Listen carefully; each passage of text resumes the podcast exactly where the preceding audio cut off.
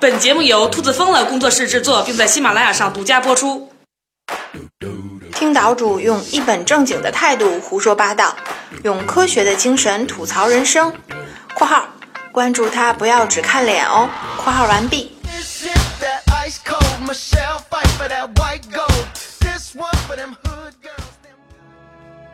大家好，我们接着上一期的话题啊，继续聊人类历史上的第二次革命。农业革命啊，可能是史上最具争议的事儿。有些人就认为呢，是农业革命啊，让人类迈向了繁荣和进步。但是呢，也有很多人认为啊，这条道路呢，终将导致灭亡。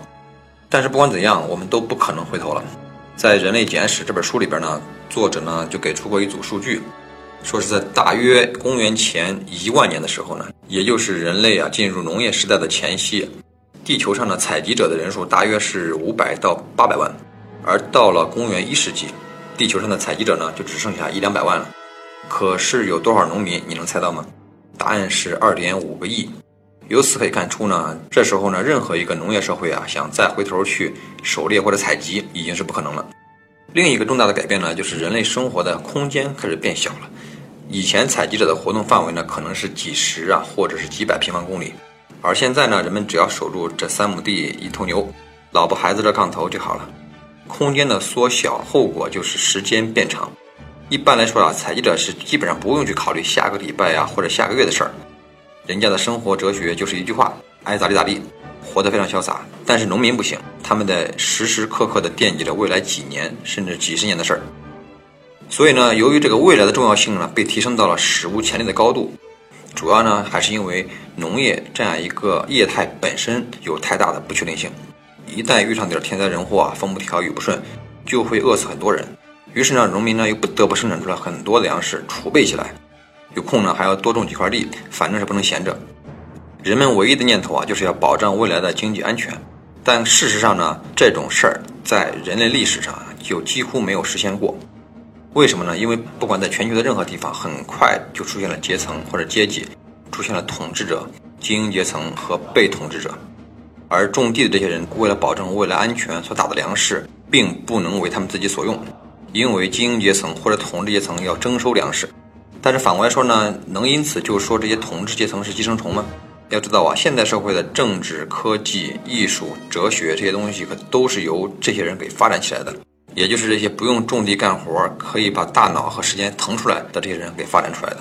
好，就是靠着呀，农民多生产出来的粮食啊，越来越多的人可以住在一块儿，然后呢，先形成了村落，再形成城镇，再大点儿啊，就变成了一个城市、都市，甚至是王国。最后呢，是由一个统治者、国王和整个社会的商业网络把大家都连接在一块儿。但是问题也就随之而来，这么多人住在一块儿，可能不发生冲突吗？这几乎是不可能的。你想啊，看场球还得打一架呢，大家手头上都有锄头，仓库里边都有粮食，凭什么我要听你的？熟悉一点世界史的朋友都知道，历史上的战争和革命啊，有一些呢是因为实在是被统治阶层被饿得没有饭吃，但是呢还有很多并不是因为这样。比如说像法国大革命，带头的都是精英阶层。你再比如说古罗马共和国，在公元前一世纪就达到了权力的顶峰。他们的舰队呢，一船一船的从地中海运来了各种珍宝，可是又能怎么样呢？就是在这个时候，他的政治秩序才崩溃的。说到原因，其实也很简单，那就是因为啊，人类文明发展的太快了。几千年前呢，智人还是一小撮一小撮的生活，并没有和大量的陌生人一起生活的习惯。可是很快的发展，几千年后，人类就必须要面对这种局面。表面上呢，大家都在去努力适应，但是在基因层面是很难去适应的。怎么办呢？当然有办法。还记得我们之前说过的吗？人类之所以能够迅速崛起的原因之一呢，就是语言体系。而人类语言体系的一大特征就是能够讲故事，去说一些根本不存在的东西，从而形成共同的想象。我们来看一组数据啊。公元前八千五百年的时候呢，全球最大的村落啊只有几百个村民，而到了公元前两千二百五十年，在萨尔贡大帝建立的阿卡德帝国里边，就号称拥有一百万子民了。再等到公元一年，古罗马统一地中海地区啊，纳税人口达到了史无前例的一个亿。那个时候，咱们中国人都干嘛呢？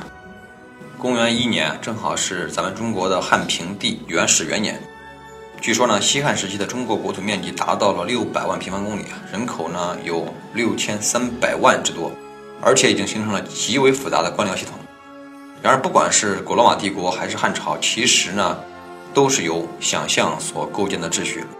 支持他们的社会规范呢，既不是人类自然的天性本能，也不是人际之间的交流关系，而是他们都相信着某个共同的虚构的神话故事。下面呢，我们就举个例子啊，我们有请兔大王呢给大家讲一讲史上最著名的一个虚构的故事。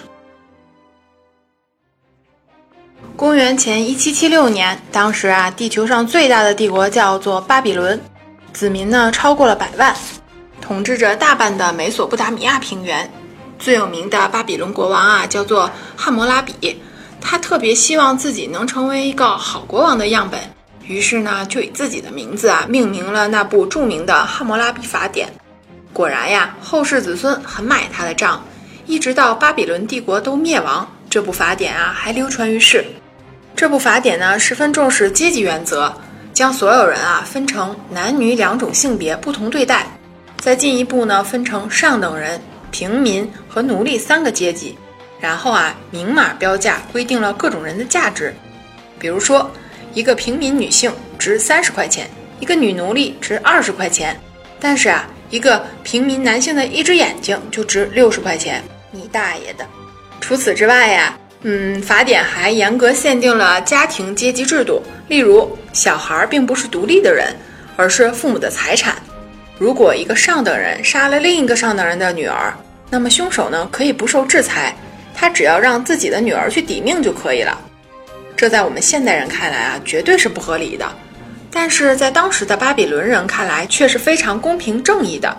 这背后呢，就有一个重要的假设，那就是只要国王和臣民全部接受自己的角色，那么整个帝国上百万的人民就能有效合作，并且构建和谐社会。在汉谟拉比去世三千五百年后啊，也就是公元一七七六年，北美十三个英国殖民地代表啊齐聚费城。发表了独立宣言，宣布彻底脱离英国王室的统治。宣言中有一句非常著名的话：“我们认为下面这些真理是不言而喻的：人人生而平等，造物者赋予他们若干不可剥夺的权利，其中包括生命权、自由权和追求幸福的权利。”这份宣言啊，就像《哈谟拉比法典》一样，至今被人传颂。OK，感谢兔大王的故事啊！不知道各位啊是不是发现了其中的问题啊？就是不管是汉谟拉比法典还是独立宣言，都声称呢自己才是普遍且永恒的公平正义的原则。但是呢，古巴比伦呢把人分成三六九等，而美国人呢则强调人人平等。那到底谁是正确的呢？我的意见呢，这些都可能没那么重要，因为啊，不管是汉谟拉比还是美国的开国元勋。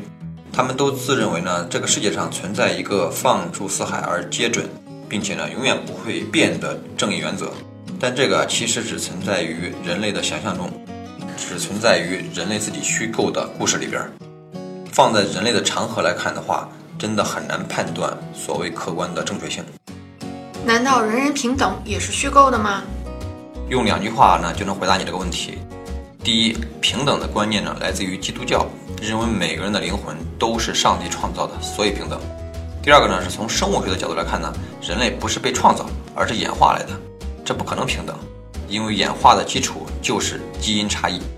所以呢，听完这段，我们就应该明白两件事儿：一呢是除了自然规律以外的秩序啊，都是人类想象出来的；二是呢，这些虚构的秩序啊，之所以能够得到普遍的认可，那是因为他们可以让人更好的协作。或者说呢，是统治阶级认为它可以让这个社会更好的协作。大文豪伏尔泰就曾经说过：“世界上本来就没有神，但是呢，你别告诉我的仆人，免得他半夜偷偷摸摸把我宰了。”如果你赞成以上的观点，那我们就可以来研究一个实际的案例了。今天我们来说说种族歧视，这个在美国呢是一个很严重的问题，所有的白人都非常小心翼翼的，就怕被人说成自己有种族歧视。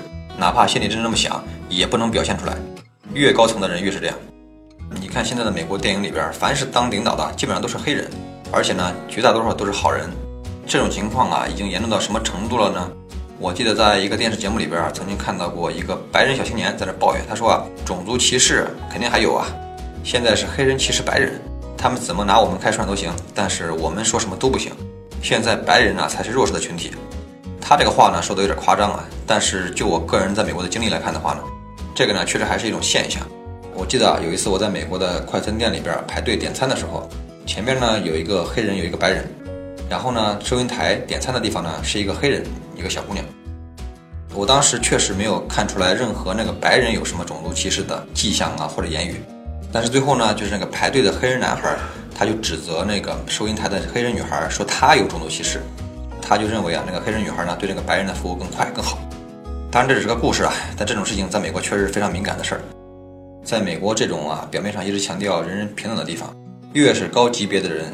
越是处于相对强势地位的人，比较典型的呢就是白人男性、异性恋、没有身体残疾这些人呢，他们是最最最敏感，生怕他们被认为对于其他少数群体或者是弱势群体有这种歧视的语言啊或者行为。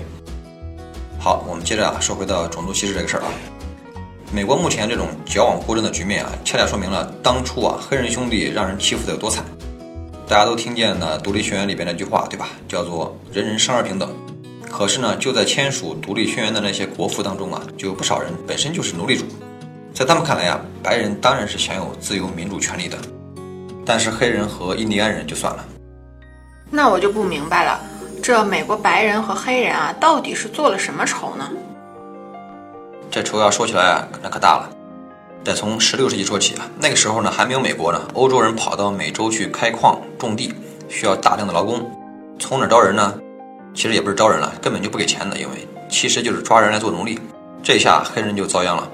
简单来说呢，理由只有两个，可以看到历史上的很多事情啊，就是这么纯粹和巧合。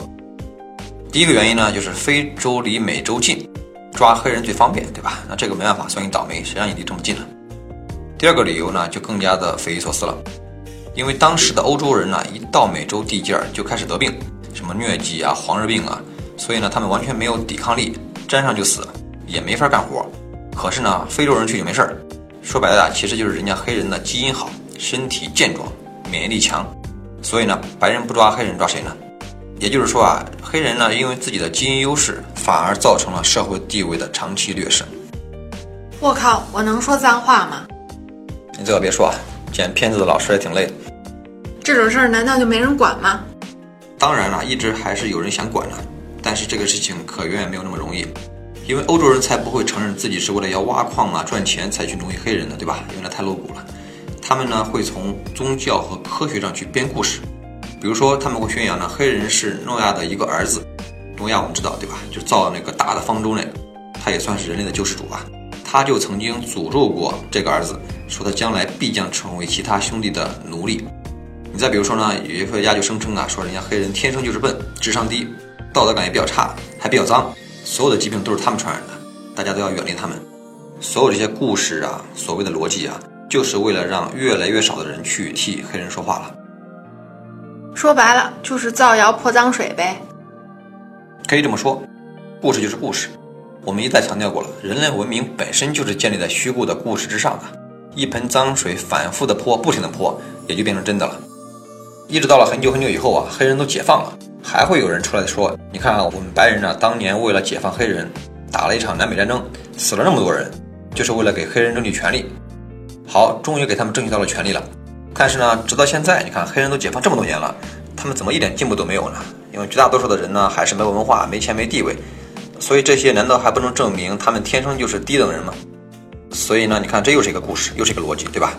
可是事实上却是呢。”黑人正是因为被歧视，所以得不到良好的教育，而文化水平低呢，你就找不到好工作，而这一点呢，又恰恰反过来被认为黑人天生就笨不努力，恶性循环就这么形成了。《人类简史》这本书呢，就把这个过程啊总结为一条规律：首先呢，是一个偶然的历史事件导致白人控制了黑人，然后呢，白人就制定了大量的种族歧视的法律，以限制黑人的自由发展，造成了呀黑人普遍贫穷、缺乏教育的这样一个事实。再接下来呢，这种事实呢，又形成了一种社会的文化的偏见，从而让人更加的歧视黑人。这样一来，整个人类历史，黑人的历史就被改写了。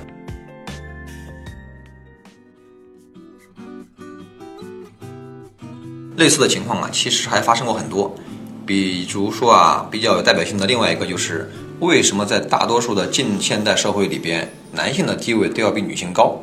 这是一个非常普遍又非常诡异的现象。由于时间有限呢，今天呢我们就不能详细讨论了。以后有机会啊，一定要聊一聊男女歧视是怎么来的。下一期呢，我们将进入人类简史的第三个部分，讲一讲人类的融合统一，其中就包括货币体系到底怎么形成。为什么就这么一张纸可以让全世界为之疯狂？为什么一提到古罗马大英，我们就说他们是帝国，而现在呢都只能叫国家？基督教呢又是怎样从一个小团体发展成为世界上最大的宗教组织？下一期节目呢，我们将一一解开谜团。这里是风言风语，我们下期见。